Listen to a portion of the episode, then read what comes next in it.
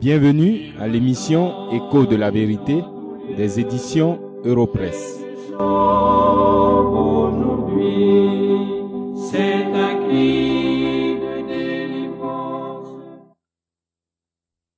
C'est par la grâce que vous êtes sauvés, par le moyen de la foi.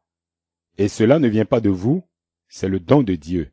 Ce n'est point par les œuvres afin que personne ne se glorifie. La grâce par laquelle Dieu sauve le pécheur n'est en rien fondée sur quelque chose qui se trouve en l'homme. Elle est le don de Dieu à 100%. Le moyen par lequel Dieu applique la grâce, c'est la foi. Et la foi ne peut être une œuvre que l'homme produit et contribue pour son salut, puisque le texte a clairement précisé que le salut n'est point par les œuvres. Qu'est-ce donc que la foi? La foi, c'est tenir pour vrai ce que les Écritures enseignent au sujet de Jésus-Christ et se confier ou se reposer sur cela. Et l'apôtre Paul confirme tout cela au verset 10, toujours de son épître aux chrétiens d'Éphèse. Dans le chapitre 2, il déclare Car nous sommes son ouvrage, ayant été créés en Jésus-Christ. Les croyants, les enfants de Dieu sont la création de Dieu en Jésus-Christ. De même qu'au commencement, Dieu a créé toutes choses seul et sans la participation de personne d'autre à partir de rien. Dieu fait de nouvelles créatures sans la moindre collaboration de qui que ce soit, même pas celle des pécheurs qu'il crée ou fait naître de nouveau. Dans le cas contraire, la Bible n'aurait pas parlé de création. Toujours selon l'apôtre Paul, les véritables croyants nés de Dieu sont l'ouvrage de Dieu.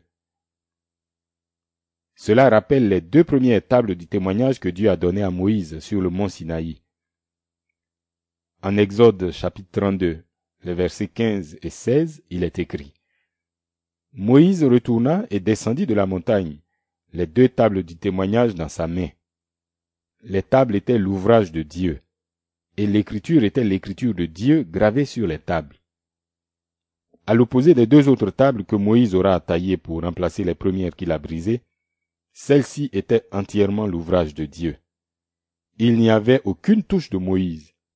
Dieu lui-même et lui seul avait taillé ces tables et y avait gravé ses paroles. Moïse les avait seulement reçues de Dieu. Tels sont les croyants, disciples de Jésus-Christ, créés par Dieu. Ils sont l'œuvre de Dieu seul à 100%. C'est donc avec raison que l'apôtre s'exclame au début de cette lettre. Béni soit le Dieu et Père de notre Seigneur Jésus-Christ. Oui, Dieu seul est l'auteur du salut des pécheurs. Voilà la grâce de Dieu.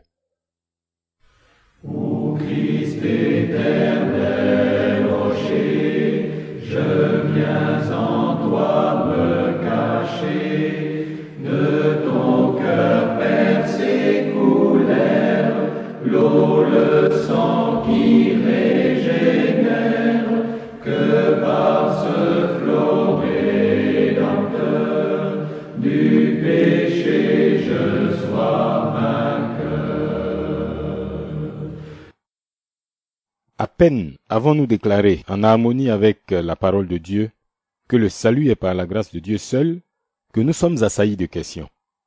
En voici quelques-unes.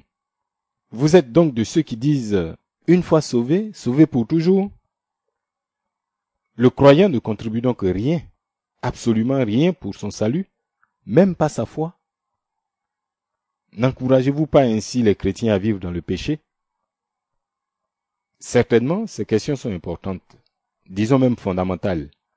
Ne laissez cependant pas vos émotions et votre intelligence naturellement assujettie au péché prendre le pas sur les déclarations fermes et infaillibles de l'Écriture, la parole de Dieu.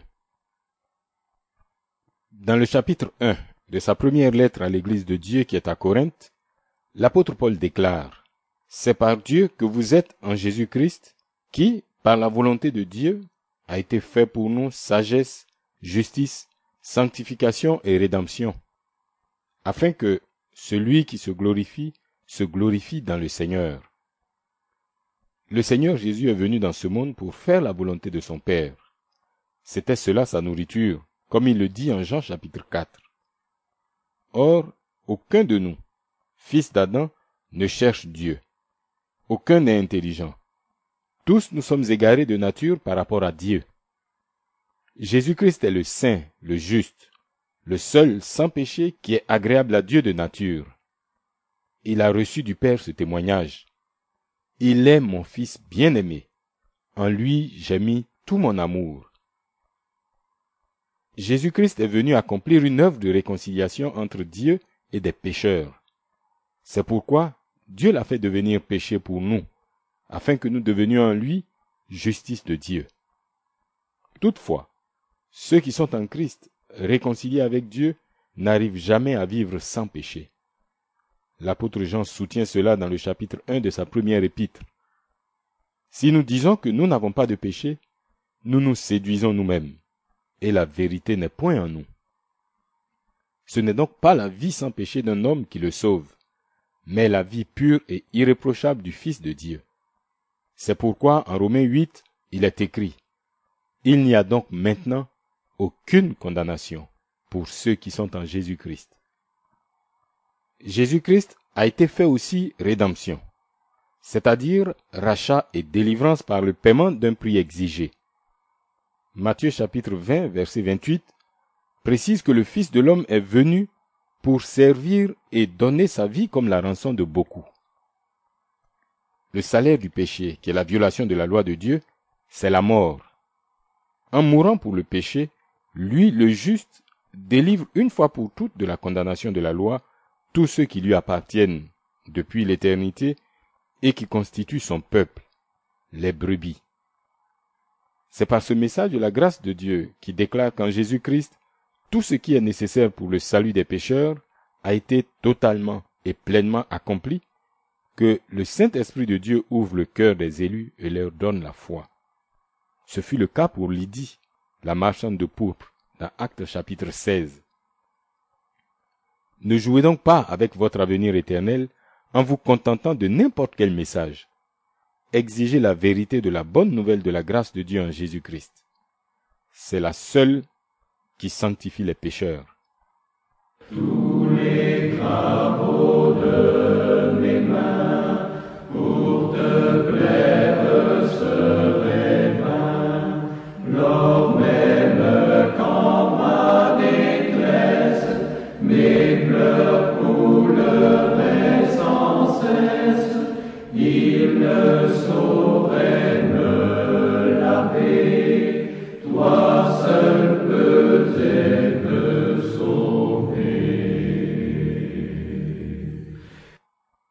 Puisque Dieu a tout fait pour mon salut, et que je n'y ai aucune part, je peux donc librement vivre dans le péché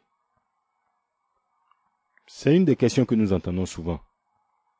En réalité, si ce sont là votre pensée et l'attitude de votre cœur, arrêtez de vous tromper vous-même.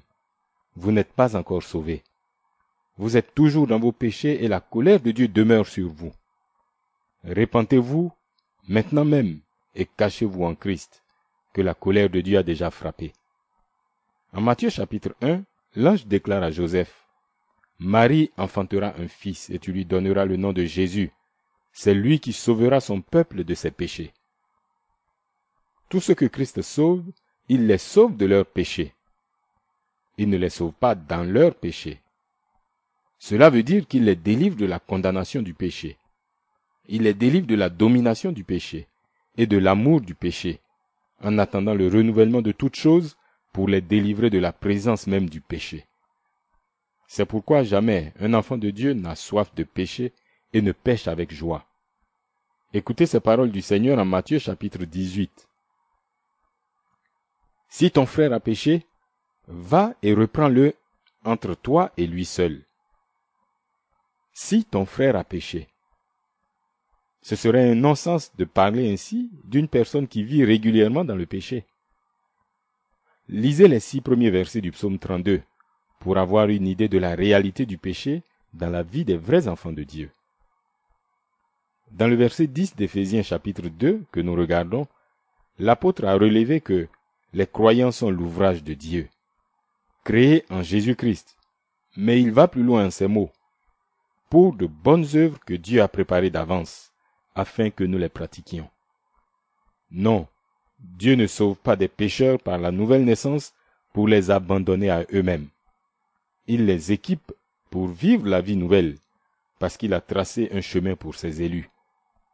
Les œuvres que les élus pratiquent n'ont pas pour but d'attirer la faveur de Dieu ou de changer la volonté de Dieu. Ils font tout en obéissance à la parole de Dieu, par amour pour Christ et pour le prochain, et pour la gloire de Dieu.